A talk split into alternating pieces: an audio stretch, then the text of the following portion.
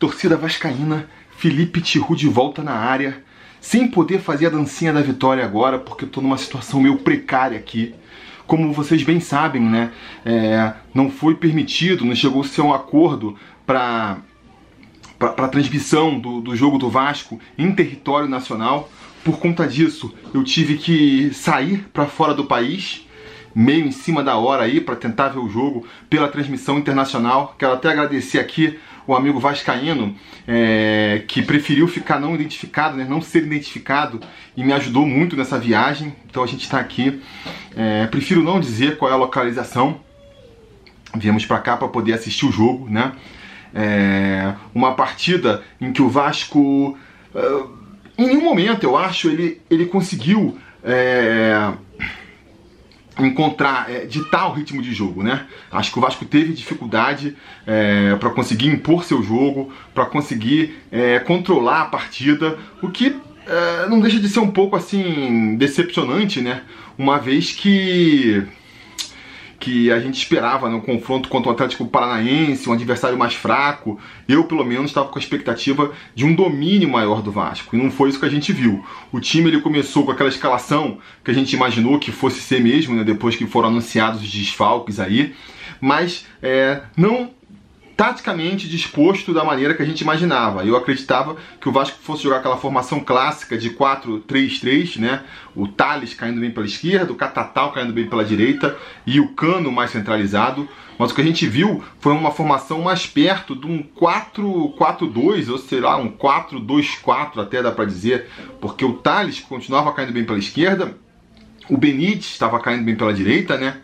E desculpa, o Pikachu, o o Catatal estava caindo pela ponta esquerda, o Benítez estava caindo pela ponta direita e o Thales e o, o Cão estavam jogando mais na frente, né? mais como centroavantes. É uma, uma, foi uma, uma postura bem ofensiva que o Ramon botou no time, acho que muito em função de.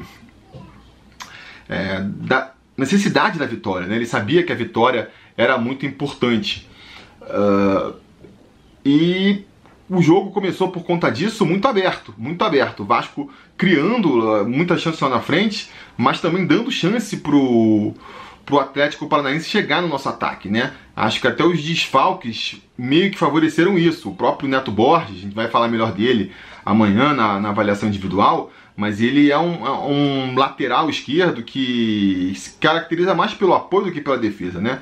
Eu acho até que ele se apresentou bem defensivamente, e ao longo da, da partida foi ganhando segurança ali atrás também.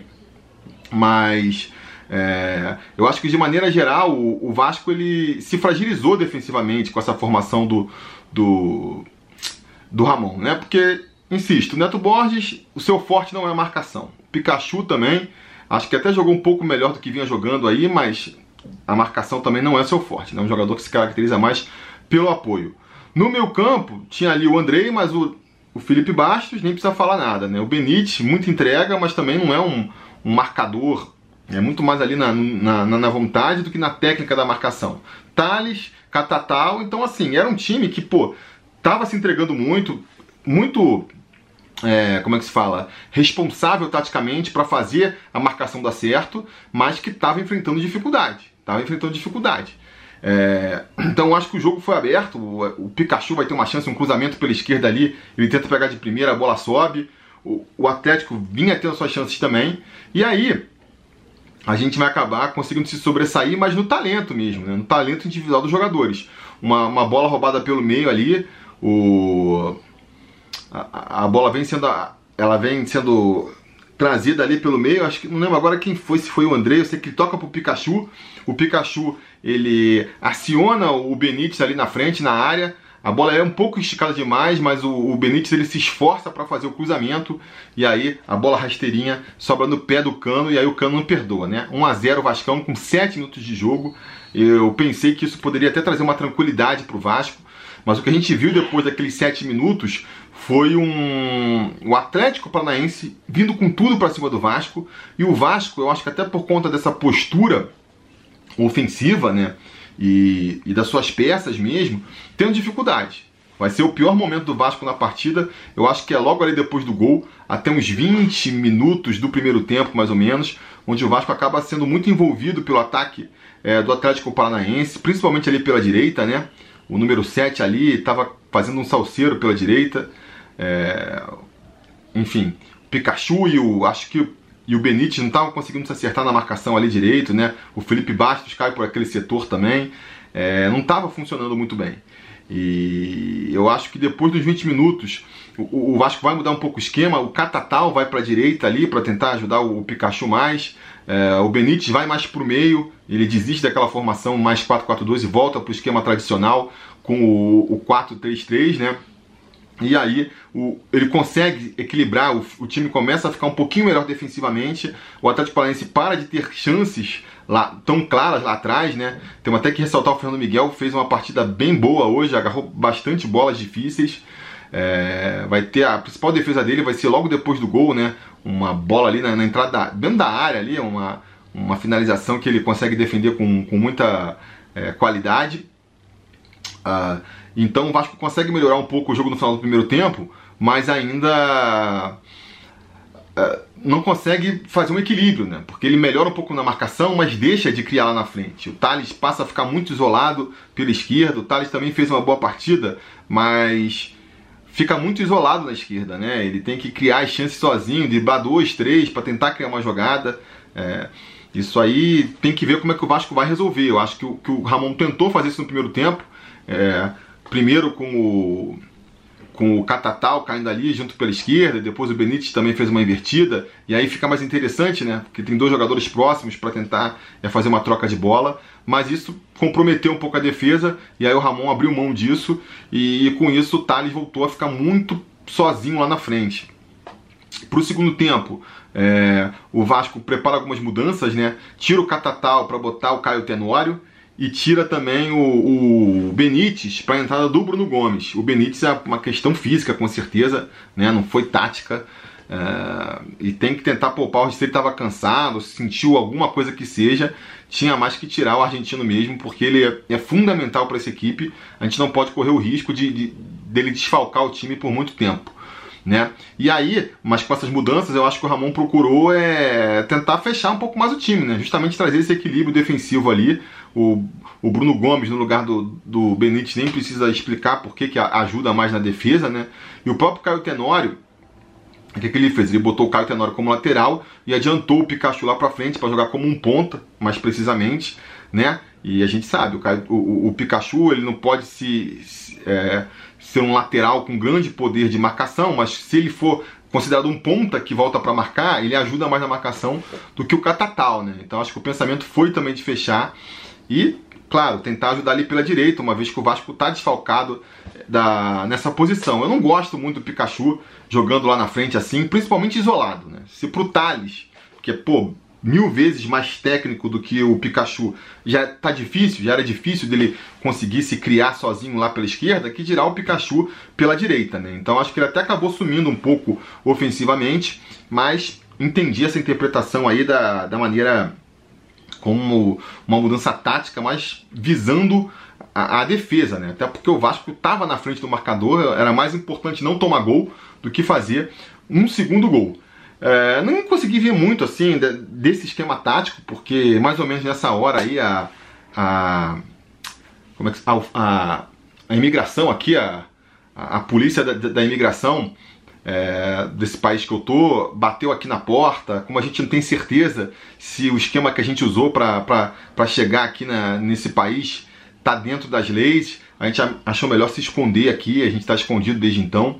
É, e aí, para ajustar o lance do jogo, uh, a gente acabou perdendo os 10 primeiros minutos do segundo tempo, mais ou menos. Então, assim, quando voltou aqui, quando a gente conseguiu estabelecer aqui a situação para voltar a assistir a partida, parecia que o Vasco estava melhor defensivamente, sim. Mas a gente viu pouco tempo de jogo, porque logo na, na, na sequência o, o, Ramon fez mais duas substituições. Ele botou, tirou o Felipe Bastos, que fez uma, fez uma partida de Felipe Bastos, né? É um jogador que, cara, tecnicamente tem as suas qualidades, mas falta intensidade, falta velocidade, e isso é, cobra muito seu preço no futebol moderno, né? E para ter ele em campo essa, nessas circunstâncias, eu acho que é melhor botar mesmo o Bruno César, que entrou no lugar dele, que tem os mesmos problemas, mas pelo menos tecnicamente é bem superior ao Felipe Bastos, eu considero. Então ele entrou no lugar do Felipe Bastos, né? E vai ter entrado também do Ribamar no lugar do Cano, que não sei, acho que é uma questão, só posso considerar que é uma questão mais é, de preservar o jogador mesmo, né? Então eu, eu imagino que o Ramon ele, ele considere assim: vou substituir, aproveito para poupar o cano e aí boto o Ribamar, que é um jogador que consegue mais puxar o contra-ataque, aproveito para mudar um pouco mais o esquema tático do jogo mesmo, né? Porque a partir dali você viu que o, o Vasco começou a se posicionar mais atrás para tentar sair no contra-ataque mesmo. Até aproveitando porque do outro lado o Atlético Paranaense também começou a soltar o time. Começou a tirar meio campo para botar atacante, zagueiro para botar meio campo. Começou a soltar o time assim. Mas eu acho que, que nessa troca aí de, de esquemas táticos o Vasco acabou se saindo melhor né? É aquela coisa que a gente fala, às vezes não adianta você botar um monte de atacante, não deixa o time mais ofensivo. Você acaba perdendo o meio campo, acaba bagunçando o time e o time não fica mais ofensivo. E não sei se o Atlético é, parece que foi ficando nervoso também. Eu sei que conforme o tempo foi avançando, foi ficando cada vez mais claro ali que é, o Vasco estava tendo mais controle da partida, né? O, o, o, o Atlético acabou perdendo ali um pouco a, a paciência, o controle, não sei. E e acabou não conseguindo se se criar na partida, eu achei. Então é, o Vasco começou a ter mais chance, mais oportunidades de contra-ataque. O Ribamar entrou muito bem hoje, né? Vai inclusive fazer o gol ali, é, acho que era uns 35 do segundo tempo. Um contra-ataque ali puxado pelo o Bruno Gomes, rouba a bola e, e lança perfeitamente o, o, o, Ribamar, que, que vai fazer um golaço. E até acho que comprovando aqui o, a minha teoria, do, do psicológico do Ribamar, né? É, ele, o gol que ele fez, o golaço que ele fez, mostra como ele, ele sente a pressão nos lances fáceis. Pô, a bola estava difícil, ele estava ali protegendo os zagueiros, tenta um chute lá de fora da área, a bola trisca na trave, muito bem cobrada e, morre no fundo dos gol, do gol, né? É, e aí aquele lance da, da, da rodada passada, a bola livre para ele não consegue matar. Eu acho que esses lances para mim reforça que assim, ah, ele, ele é ruim tecnicamente? É, não é nenhum primor técnico, né? Mas você vê que ele também não é um prego completo. O cara que faz um gol que nem ele fez hoje não é um prego completo. É, então só pode ser a cabeça do cara ali, tem que tentar trabalhar isso. O cara é novo ainda, né? Ele pode ser bem mais útil pro Vasco fazendo uma partida que nem fez hoje do que como, como a que fez contra o Santos. Infelizmente, é, o VAR vai entrar em ação e vai ver que a bola do Bruno Gomes roubada lá atrás é, foi, foi roubada com falta, né? Uma falta ali no detalhe, que no replay ela fica escandalosa, mas na hora, no lance, nem dá para ver direito. E aí a gente, se quiser questionar o VAR, é essa questão da modernidade, né? Uma falta que, que passa batida no lance ali na hora que é, dificilmente alguém reclamaria desse gol sem o VAR, ah, porque foi uma falta mas enfim, é, é, a nova, é a nova tendência aí, né? Nem acho que, que foi uma coisa de se reclamar que nem foi aquele outro gol contra o Grêmio no ano passado, ou mesmo aquele lance do Botafogo na rodada passada, porque dessa vez foi, foi logo na sequência mesmo, né? O Bruno pegou, roubou a bola, já tocou pro Ribamar, tá bem na sequência do gol, né? Não é aquela coisa de que rouba a bola, a bola roda no meio campo, 30 segundos depois, um minuto depois vai sair o gol, e aí você vai anular, aí eu acho errado. Nesse caso não, né? Nesse caso, acho que foi aí. E foi rapidamente anulado também, ficou aquela paralisação gigantesca. Então faz parte do jogo. É uma pena, porque pô, foi um golaço do Ribamar. Pode botar no seu DVD, Ribamar, ninguém vai reclamar.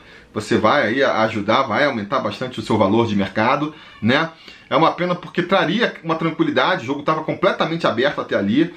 Né? Por mais que eu acho que o, que o Vasco tivesse ali recobrando um pouco a, conforme o tempo fosse passando, cada vez mais o Vasco estava tendo mais a, a segurança da partida, cara, qualquer bola vadia podia ser gol do Atlético e aí perderíamos dois pontos preciosos, né?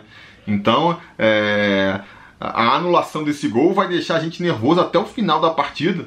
É, vamos ter que sofrer até o final da partida e, inclusive, o último lance é um lance do Atlético é, paranaense ali, né? O Pedrinho recebe a bola e chuta por cima do gol.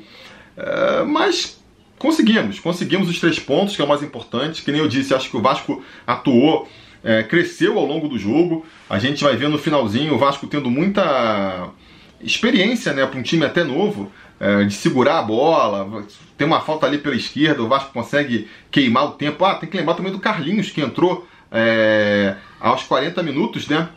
Entrou aos 40 minutos do segundo tempo e entrou muito bem também, conseguindo prender bem a bola ali pela esquerda. Eu acho que, para mim, está cada vez mais comprovado de que o Carlinhos é para jogar mais na frente mesmo. Você pega as atuações dele, qual foi a grande atuação abaixo dele ali? Foi a atuação contra o Fluminense, que ele jogou o tempo inteiro, e que ele jogou muito recuado, um segundo volante. Para mim, ele tem que jogar lá na frente, é terceiro homem do meu campo para frente.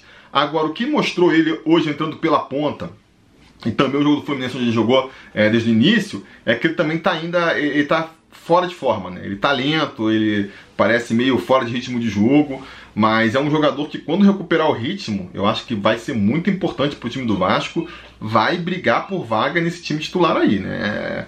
E as expectativas, as minhas expectativas em relação a ele crescem a cada rodada aí.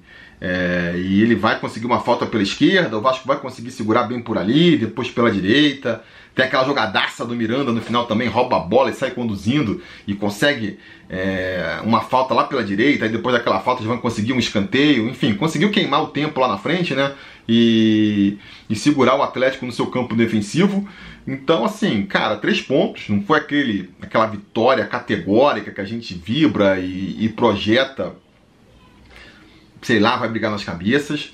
Mas o mais importante desse Vasco ramonístico, né, é a consistência, é o aproveitamento. O Vasco nem sempre joga bem, nem sempre é, faz um futebol ali que enche os olhos, mas os resultados eles têm vindo, eles têm vindo. O Vasco tem aquele jogo contra o Fluminense que foi um ponto fora da curva e fora esses, jogando mal ou jogando bem, tá sempre jogando, jogando contra adversários mais fracos ou contra adversários mais difíceis tá sempre ali vendendo caro, sabe? Sendo competitivo e, e conseguindo segurar a bronca mesmo quando tá na, no momento ruim da partida, e isso é fundamental. Né? E esses últimos jogos também têm mostrado que um uma das, dos medos que a gente tinha, né, que era a profundidade do elenco, parece que não é tanto um problema. Miranda foi muito bem hoje, Neto Borges também mostrou que consegue segurar as pontas lá atrás, Tenório entrou segurando as pontas de novo.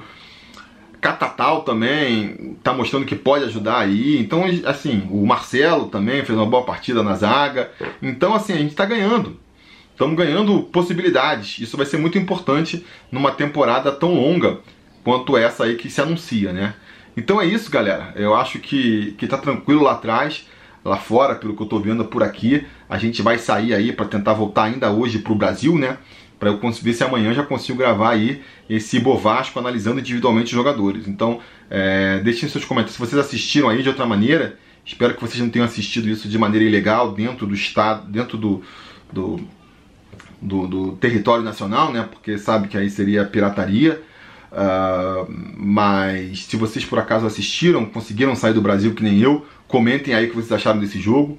Se não, é, voltem amanhã, porque a gente vai fazer análise individual e aí a gente fala um pouco mais sobre a partida. Beleza? Tá combinado? Então tá combinado. A gente vai se falando. Deixa eu ir lá agora.